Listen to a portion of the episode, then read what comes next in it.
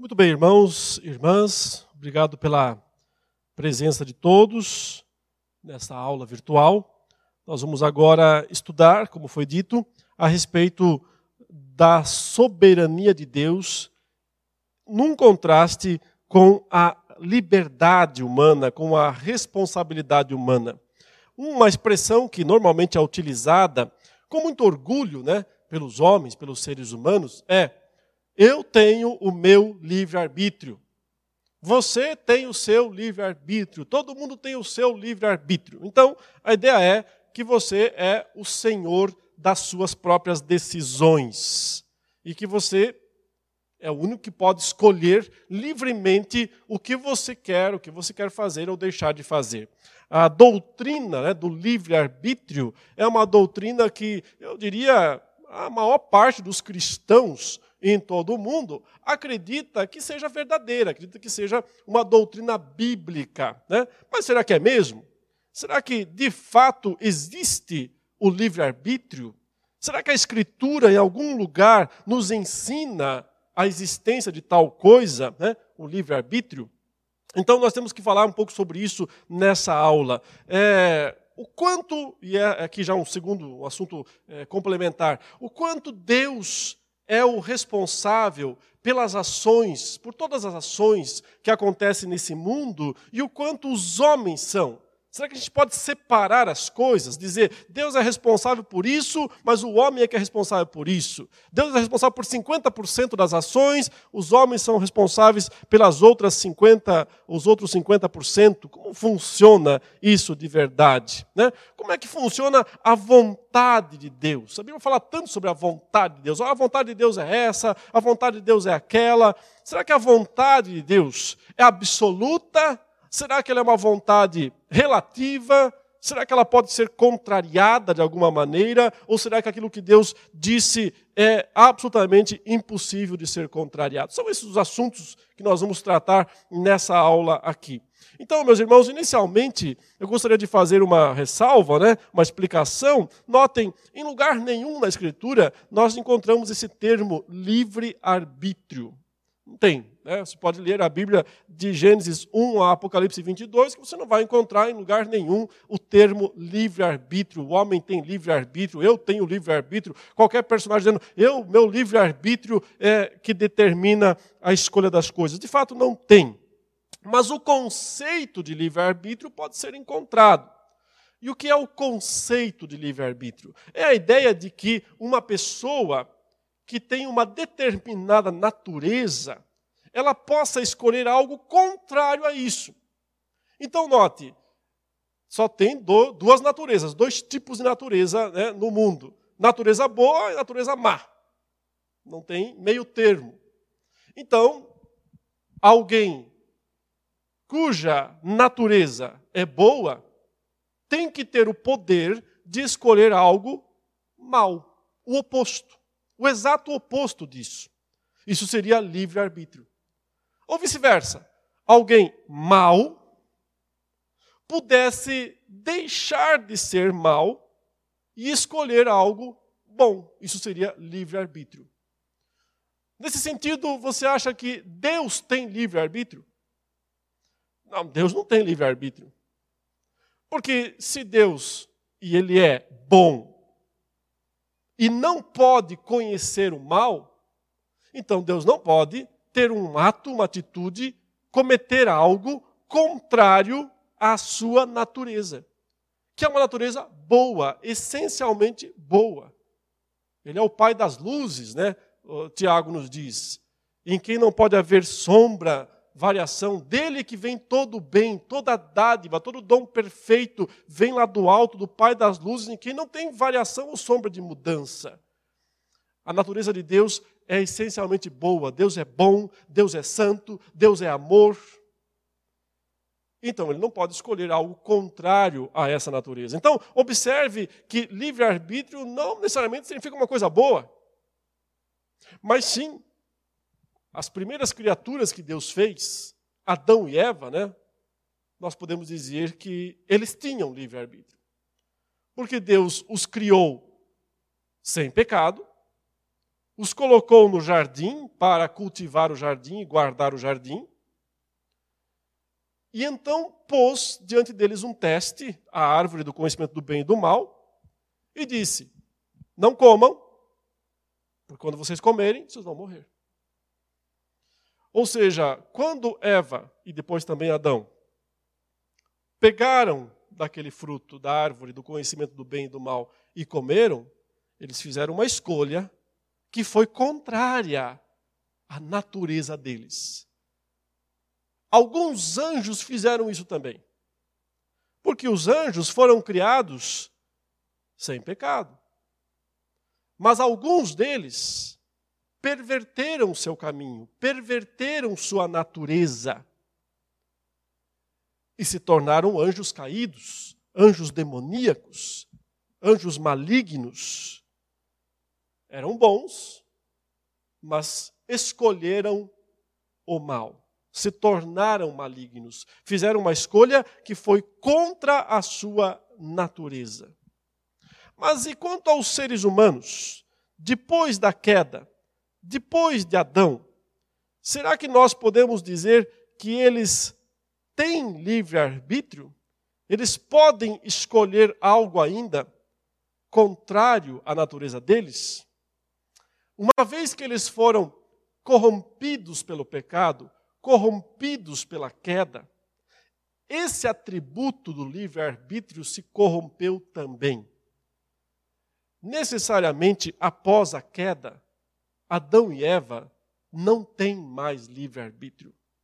O simples fato de Deus os colocar para fora do jardim, fechar as portas do jardim, já mostra que eles não podiam escolher retornar para lá. Não estava mais acessível. As consequências do pecado necessariamente incluem a perda do direito de escolher algo contrário à sua natureza. A partir daí, o ser humano estará sempre sujeito aos seus próprios pecados. O texto que nós lemos, inclusive, na liturgia do culto, né, na pregação, por um pecado, pelo pecado de um homem, né, a morte entrou no mundo. E assim a morte passou a todos os homens, porque todos pecaram. Se todos pecaram, então ninguém consegue não pecar. Então ninguém consegue evitar o pecado. Naturalmente, o pecado será a consequência lógica e única de quem pecou. O Senhor Jesus fala sobre isso no Evangelho de João, capítulo 8, versículo 34. Observem o que o Senhor Jesus diz nessa passagem de João, capítulo 8, verso 34. Ele está falando sobre escravidão. E está dizendo que, replicou-lhes Jesus: Em verdade, em verdade vos digo, todo o que comete pecado é escravo do pecado. Essa palavra escravo tira toda possibilidade do ser humano ter livre-arbítrio. Porque se alguém pudesse escolher não ser mais escravo do pecado, então significaria que essa pessoa estaria escolhendo algo contrário à sua natureza. Mas necessariamente, esse é o estado em que todos se encontram após a queda um estado de escravidão. A única coisa que os homens conseguem fazer é pecar, mais ou menos. Mas ninguém consegue não pecar. Por isso o Senhor Jesus veio ao mundo para salvar os pecadores, como médico para curar os doentes. Ou do contrário, Cristo nem precisaria vir. Os homens poderiam se salvar a si mesmos. Os homens poderiam acordar dos seus pecados e dizer: Eu hoje não quero mais pecar, eu não quero mais ser um pecador, eu não quero mais ser um perdido. E hoje eu quero passar a ser alguém bom, justo, quero ser um salvo.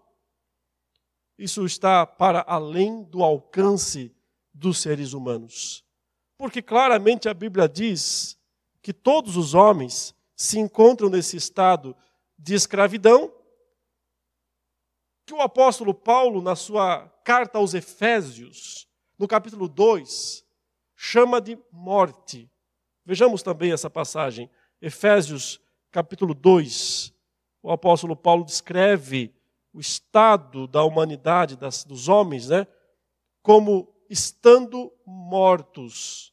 Ele vos deu vida, estando vós mortos nos vossos delitos e pecados, nos quais andastes outrora, segundo o curso deste mundo, segundo o príncipe da potestade do ar, do espírito que agora atua nos filhos da desobediência entre os quais também todos nós andamos outrora, segundo as inclinações da nossa carne, fazendo a vontade da carne e dos pensamentos, e éramos por natureza filhos da ira. Nota essa expressão.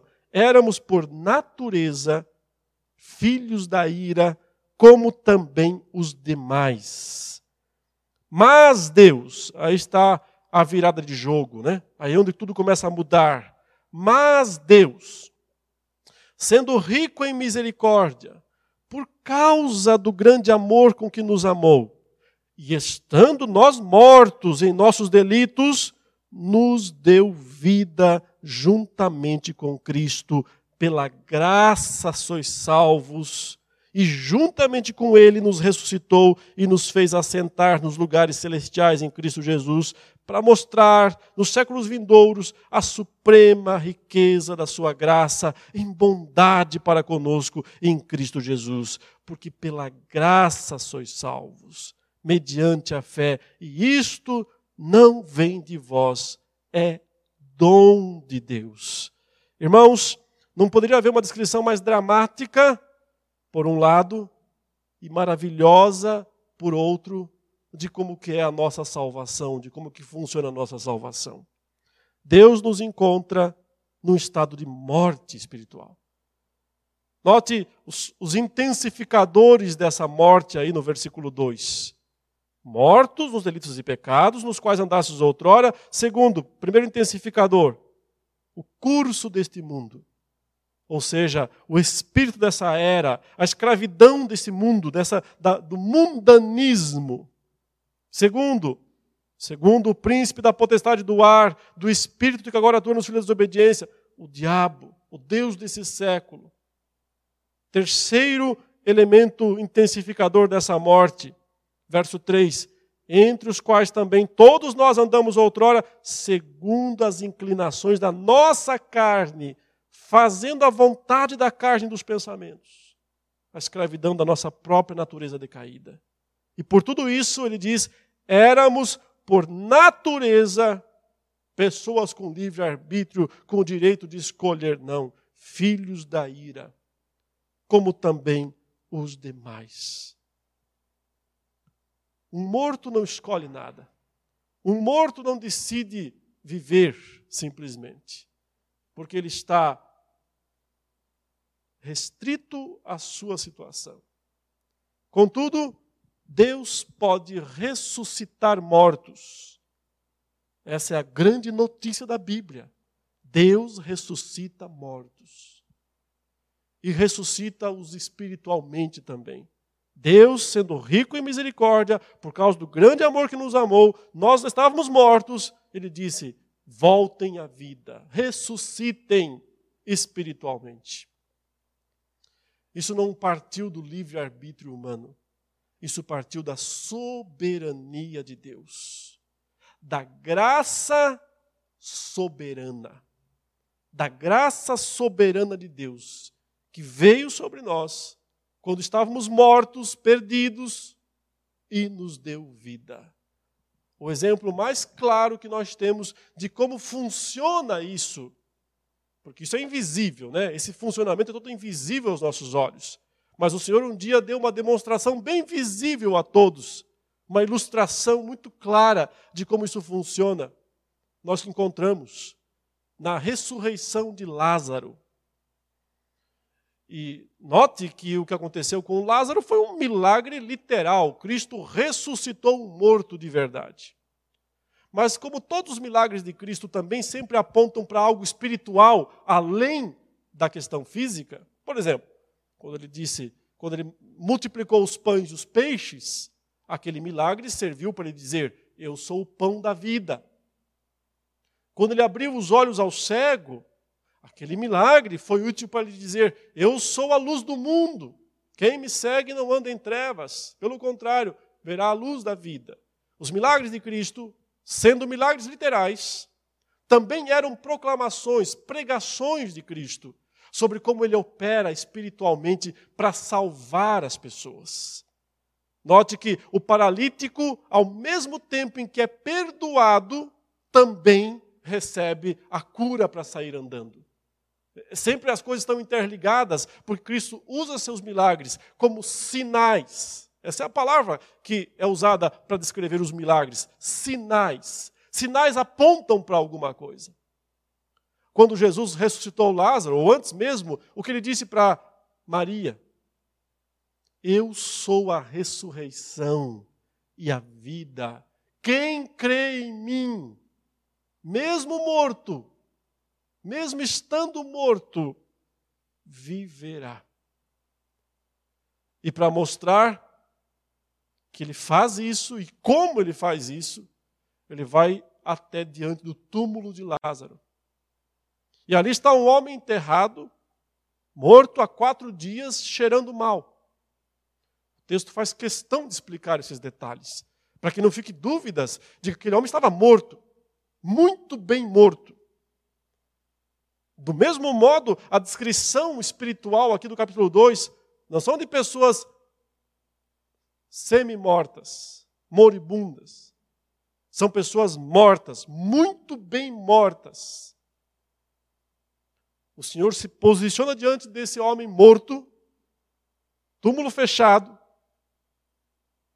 e diz: Lázaro, venha, saia desse túmulo, venha para fora.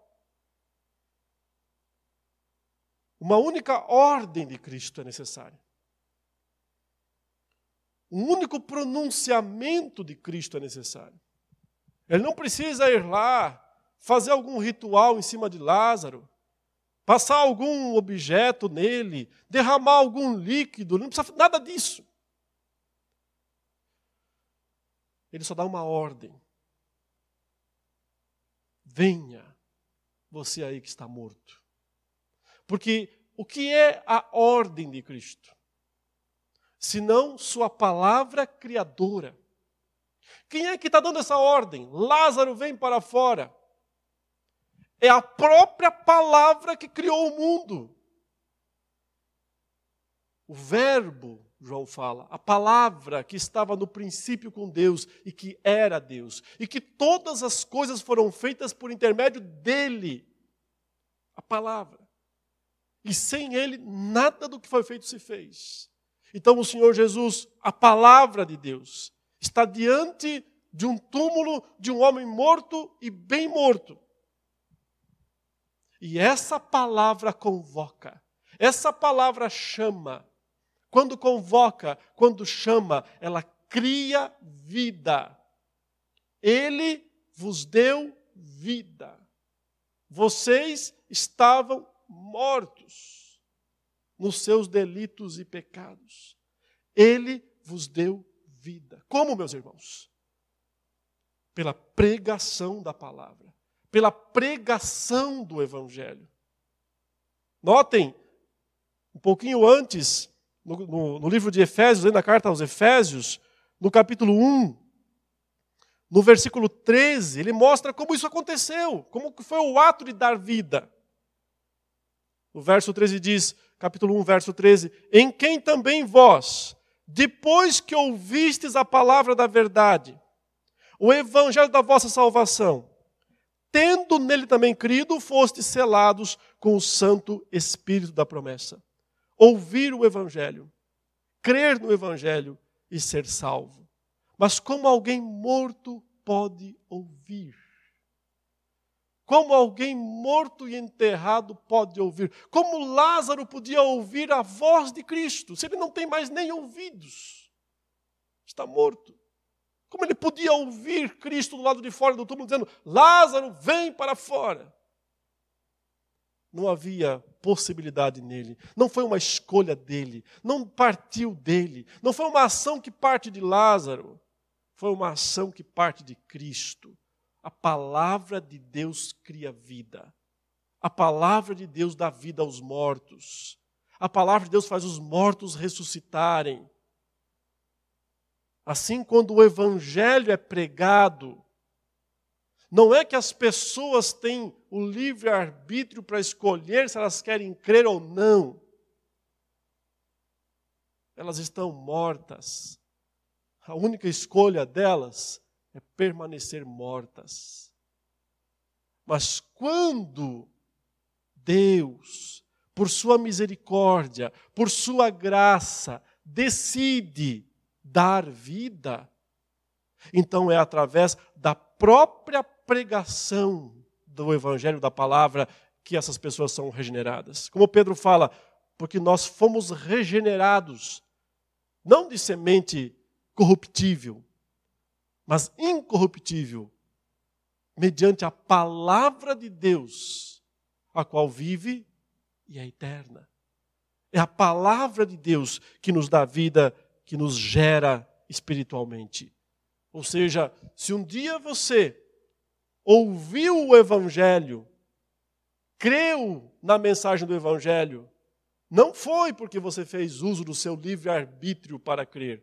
Você estava morto, não tinha que condição alguma de ouvir aquela mensagem. Mas foi porque o Senhor te deu ouvidos para ouvir. Foi porque o Senhor, com a sua palavra, deu vida ao seu coração morto. E então você ouviu aquela doce voz chamando e dizendo: Vem para fora.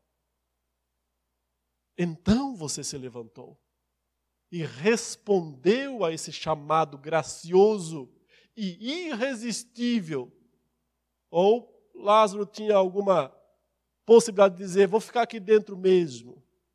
Quando Deus nos chama para a vida, é um chamado irresistível, até porque é para a vida e a vida é irresistível. Ele nos chama para viver com Ele.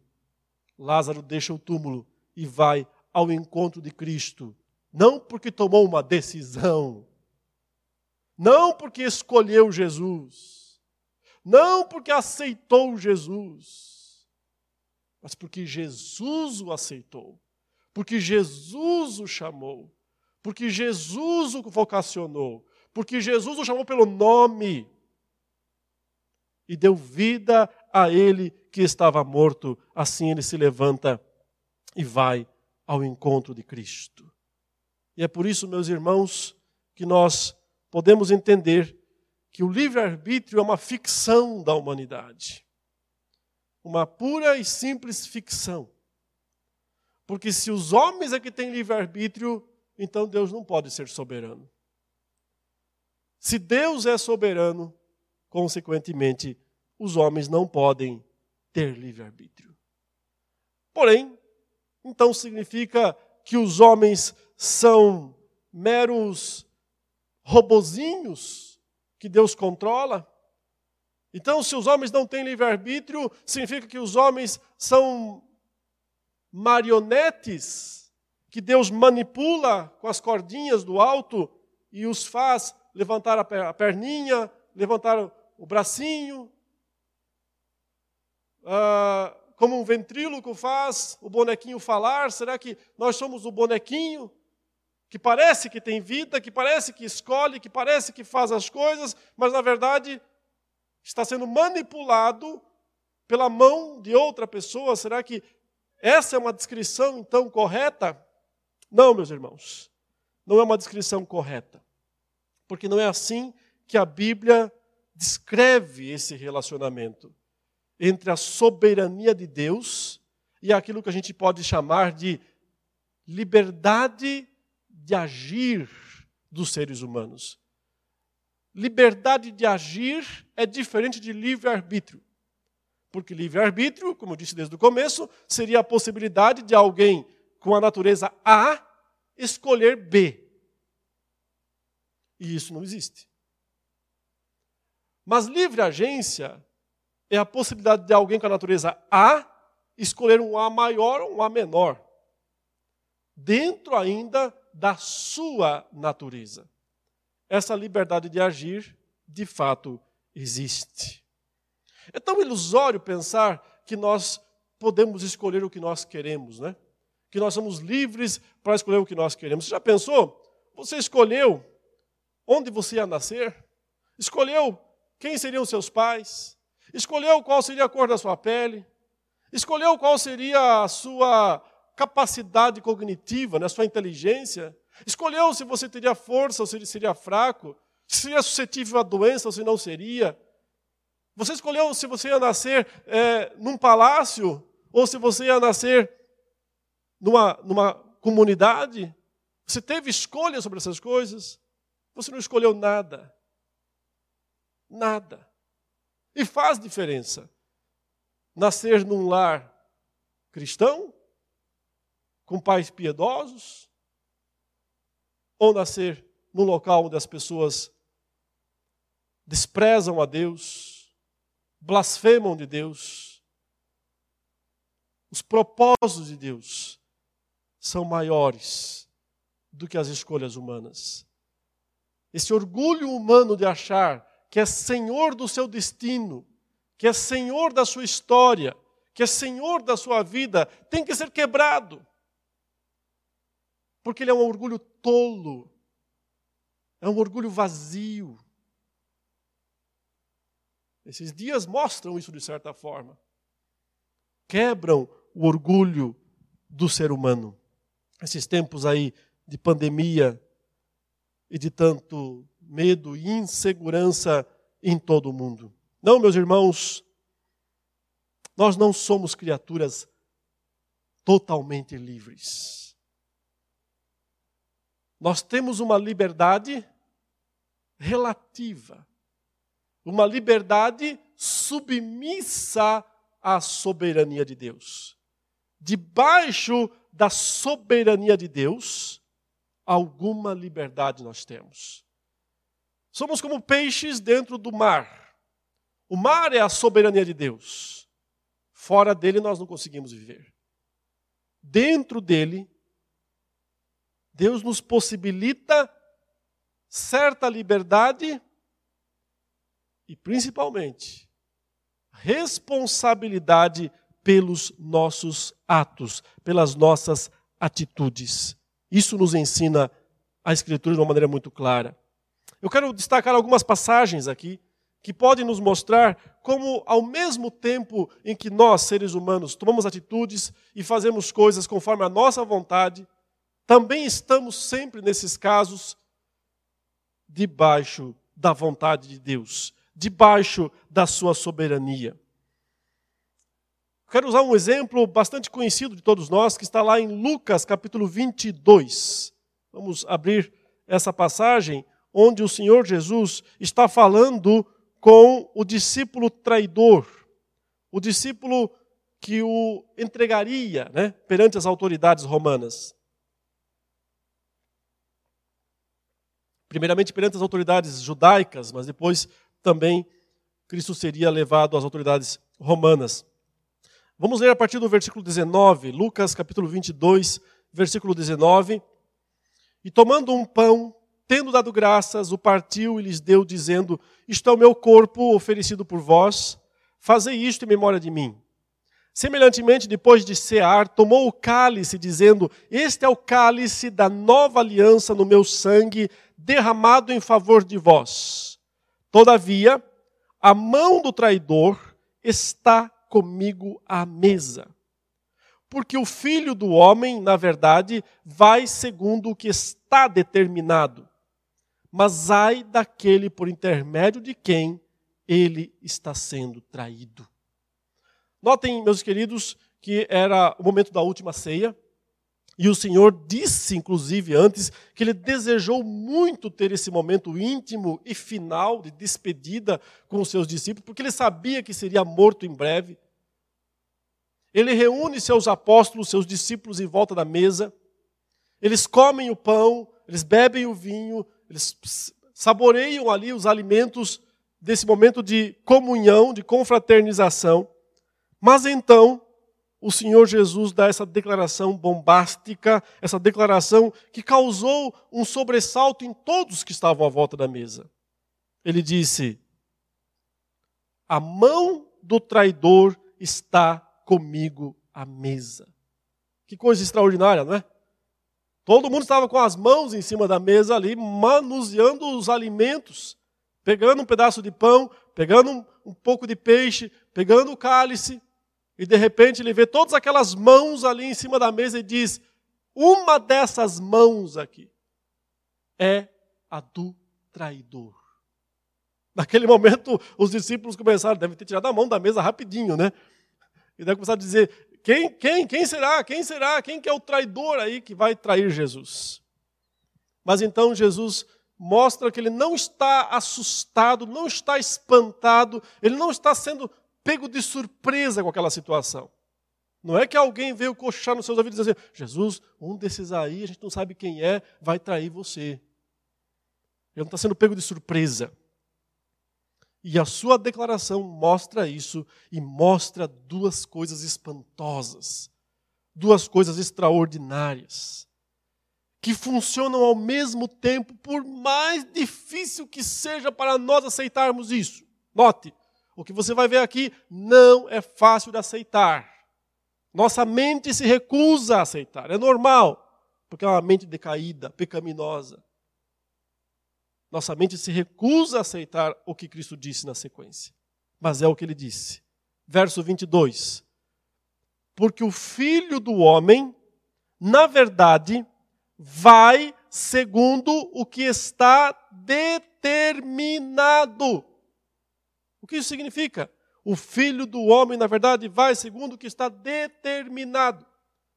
Porque está determinado por Deus que o filho do homem seja preso, seja traído, seja açoitado, seja julgado de uma maneira cruel, ímpia, perversa, seja morto.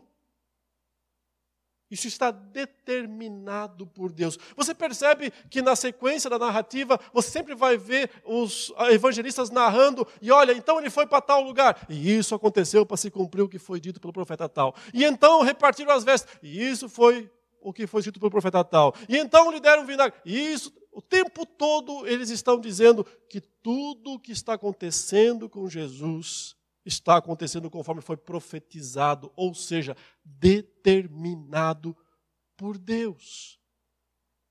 E sabe uma das coisas que Deus determinou? É que ele seria traído por um dos seus discípulos mais íntimos. Isso está profetizado. Aquele que se assenta comigo levantou contra mim o seu calcanhar, né? Uma expressão de quem diz, ele mostrou desprezo para comigo, ele mostrou sua, sua verdadeira natureza, ele mostrou seu ímpeto perverso.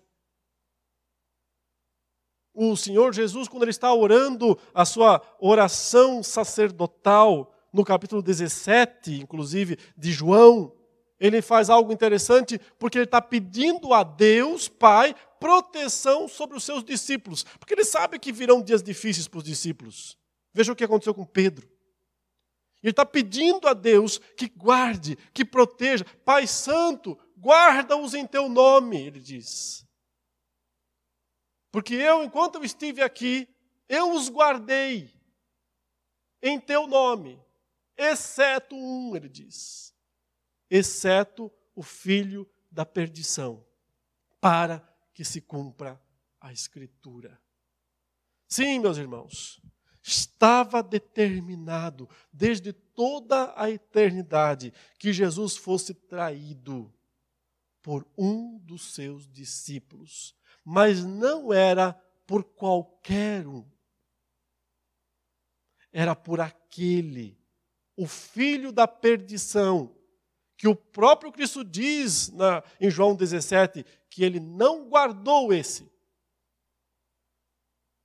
Que ele não guardou fica evidente pela comparação que nós vemos entre Pedro e Judas, os dois que traem Jesus na hora derradeira, na hora final. O que Jesus diz de Pedro? Pedro, Fica atento, Pedro. Fica esperto, Pedro. Porque Satanás reclamou a tua alma para te peneirar como trigo. Mas eu roguei ao Pai para que a tua fé não desfaleça. Quando te converteres, Pedro, volta e cuida dos teus irmãos. Cristo dá toda a trajetória de Pedro antecipadamente. Você vai me trair, mas não vai ser o fim, porque você vai se arrepender e vai voltar, porque eu roguei ao Pai por você. Mas quando Judas está do lado da mesa de Cristo, o que Cristo diz para ele? Judas, olha, vai ser complicado para você.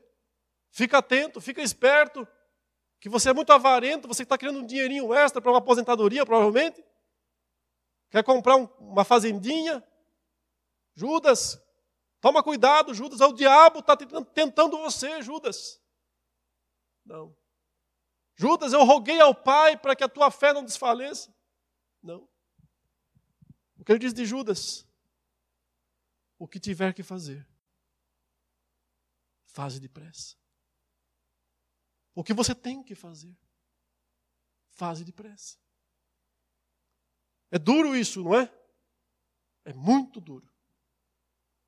Judas se levanta e vai depressa, possuído por Satanás, com esse detalhe adicional, possuído por Satanás, ele vai lá vender Jesus pelas 30 moedas de prata. Mais tarde volta com a escolta do templo, beija Jesus. Jesus diz: com um beijo você está me traindo. Mas o que ele disse? Tudo conforme o que está determinado.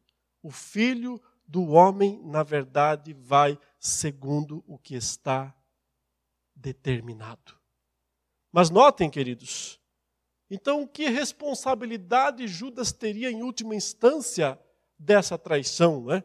Alguém poderia pensar: nenhuma, ele foi só um instrumento Alguém tinha que fazer o serviço sujo, alguém tinha que fazer o trabalho complicado, e Judas foi e fez aquilo que era para ser feito. Talvez Judas pudesse um dia chegar lá no céu, ele não foi para lá, mas suponha que houvesse um, um momento de triagem, e ele chegasse lá e dissesse: Estou aqui para entrar no céu, né? o seu anjo, abra a porta aí, me dê o melhor lugar aí no céu. O anjo diria, mas por que, Judas? Você é o traidor, cara. O que você acha que está fazendo aqui? Ele diz, porque eu fiz uma parte importantíssima da salvação dos homens. Jesus tinha que ser morto pelos pecados para poder perdoar os pecados. Alguém tinha que traí-lo, alguém tinha que entregá-lo. Eu fiz essa parte. E digo mais: fiz porque Deus determinou que eu fizesse. Ou você duvida disso? Não, Deus determinou que você fizesse. Então, me dê a principal mansão aí no céu. Manda quem estiver lá, se é Pedro, se é Paulo, quem quer que seja que está nessa mansão, sair, porque é minha.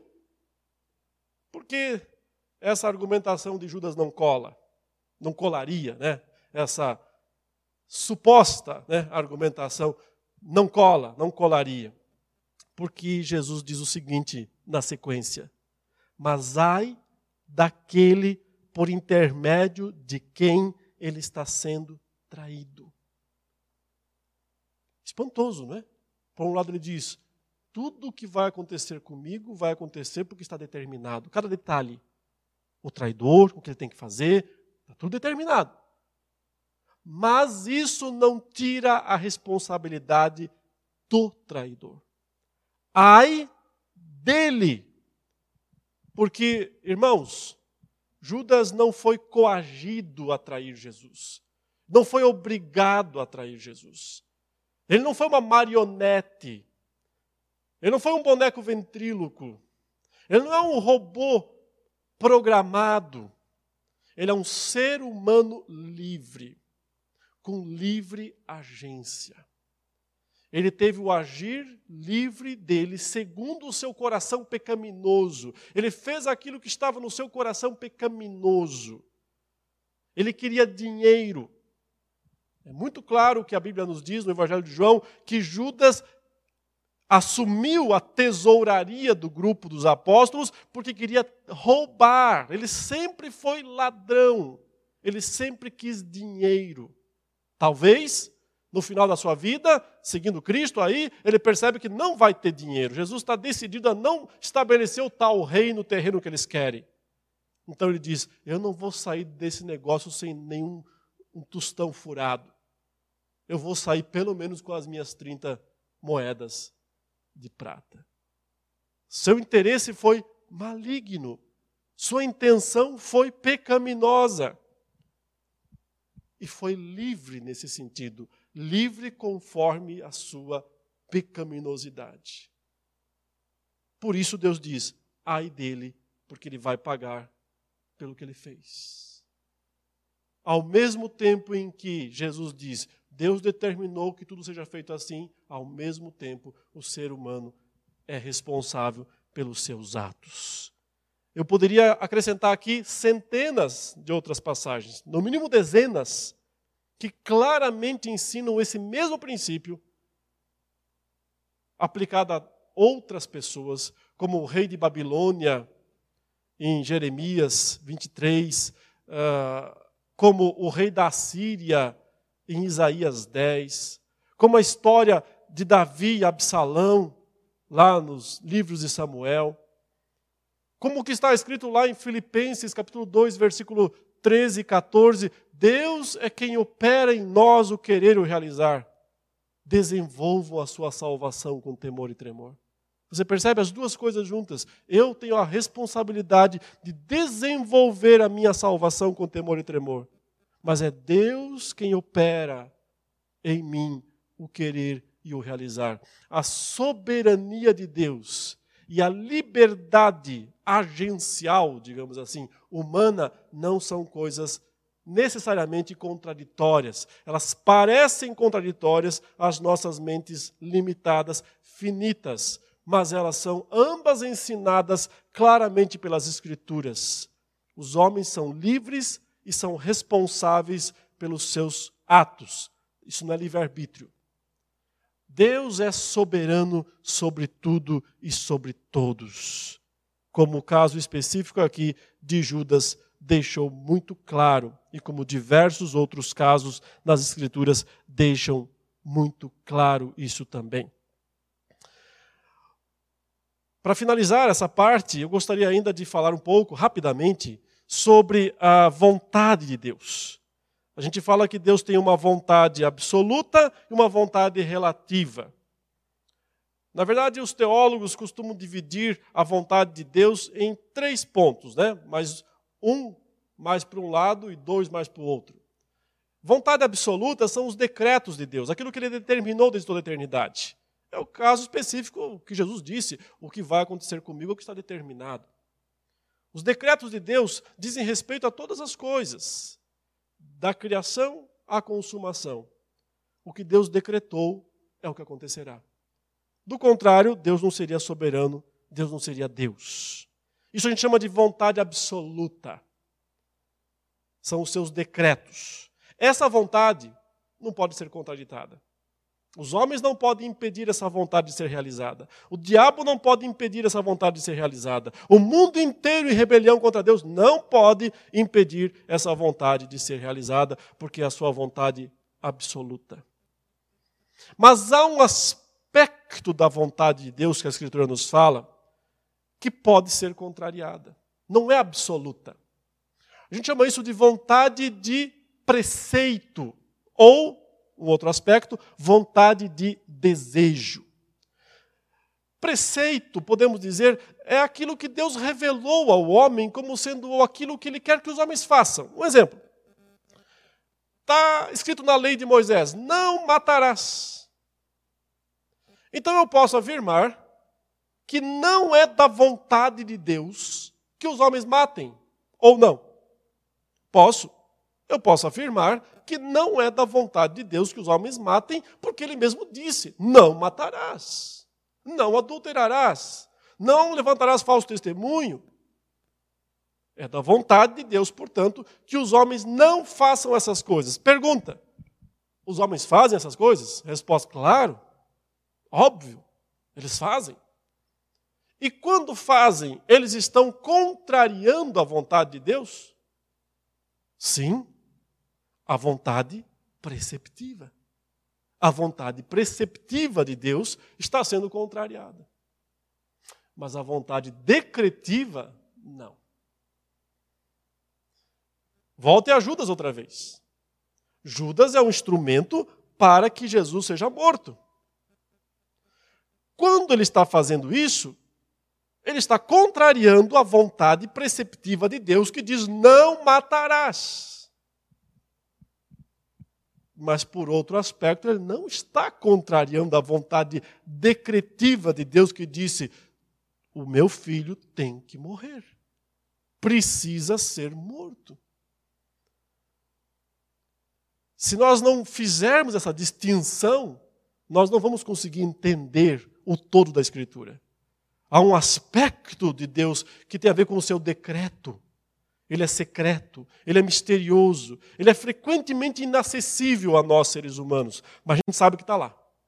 O decreto, o propósito daquele que faz todas as coisas conforme o conselho da sua vontade. Efésios 1:11. Mas por outro lado, sua vontade preceptiva se expressa quando ele diz: não matem, quando ele diz: façam isso, façam aquilo, Porém, essa vontade de Deus pode ser contrariada. Notem algumas passagens que podem nos ajudar a entender como é que funciona isso. Né? Um lado que Deus não quer que as pessoas façam, mas ao mesmo tempo ele não impõe isso para as pessoas eu gosto bastante, eu teria muitos textos aqui para ler, mas gosto muito de meditar em Lucas 13, verso 34, se você puder abrir aí. Lucas 13, já estamos finalizando aqui essa exposição. O Senhor Jesus estava provavelmente no Monte das Oliveiras, onde ele enxergava aquela grande muralha que tem pedaços ainda hoje lá mas atrás estava todo o templo, né? E a cidade de Jerusalém como um todo ali diante de dele. Ele está vendo a cidade de Jerusalém para quem ele veio para anunciar a salvação, para anunciar a misericórdia. Mas ao mesmo tempo estava decretada, decretado que essa cidade não se arrependesse, não se convertesse e o matasse. Porque ele tinha que ser morto ali para ser a salvação pelos, dos pecados de toda a humanidade. Mas note como parece haver, não é, não existe, mas parece, um certo conflito nisso. Porque no verso 34, Jesus fala para Jerusalém, né? É um lamento. Ele diz: Jerusalém, Jerusalém, que matas os profetas e apedrejas os que te foram enviados. E ele sabe que daqui a pouco ele vai ser morto ali. Certo? Jerusalém, Jerusalém, que matas os profetas e apedrejas os que te foram enviados. Quantas vezes quis eu? Eu quis, ele disse. Isso é vontade, não é? Eu quis. Quantas vezes quis eu reunir os teus filhos, como a galinha junta os do seu próprio ninho debaixo das asas, e vós não o quisestes. Olha aí, contrariando o querer de Cristo. Eu quis algo para vocês, vocês não quiseram isso que eu quis. Eis que a vossa casa vos ficará deserta. Em verdade vos digo que não mais me vereis, até que venhais a dizer: Bendito que vem em nome do Senhor. Só na segunda vinda, de agora em diante, ele está dizendo. Mas algumas perguntas aqui que nós temos que falar a respeito desse texto. Que vontade é essa que Cristo disse aqui? Quantas vezes eu quis reunir os teus filhos? É uma vontade absoluta? Se fosse, ele os teria reunido. Se fosse, então era seu decreto. Então todos ali seriam salvos. Mas não estava em seu decreto que todos ali fossem salvos. Que vontade é essa que ele diz? Quantas vezes eu quis reunir vocês, salvar vocês, vocês não quiseram. Tem a ver com os seus preceitos, tem a ver com a sua lei, com os seus mandamentos? Também não tem. Não está falando diretamente disso, de não matarás, de não adulterarás, de não levantarás falso testemunho. Está falando do que então?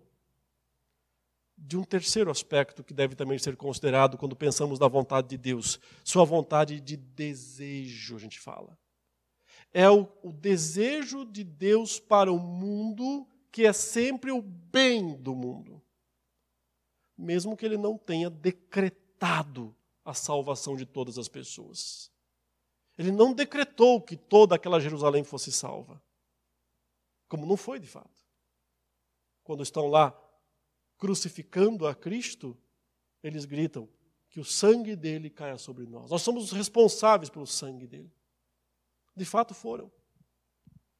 E não se pode pensar que não foram punidos por isso. Especialmente, é claro, né, os que não se arrependeram desse ato. Porque alguns se arrependeram e foram salvos ainda. Mas a, toda a cidade, não. Então nós temos três aspectos da vontade de Deus que nós temos que entender para entender um pouquinho melhor como Deus é descrito na Bíblia. Sua vontade decretiva é absoluta. Ninguém pode contrariá-la. É o que ele determinou, é o que vai acontecer. Mas no desenrolar dos fatos para que essa vontade se cumpra em última instância, ele demonstra mais dois aspectos da sua vontade podem ser contrariados, portanto, são aspectos relativos, não absolutos. Vontade relativa, digamos.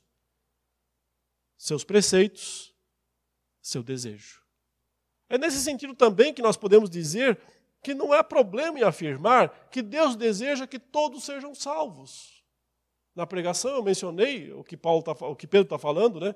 sobre não retardo o Senhor a sua promessa, ele é longânimo, não querendo que ninguém pereça, não que todos cheguem ao arrependimento.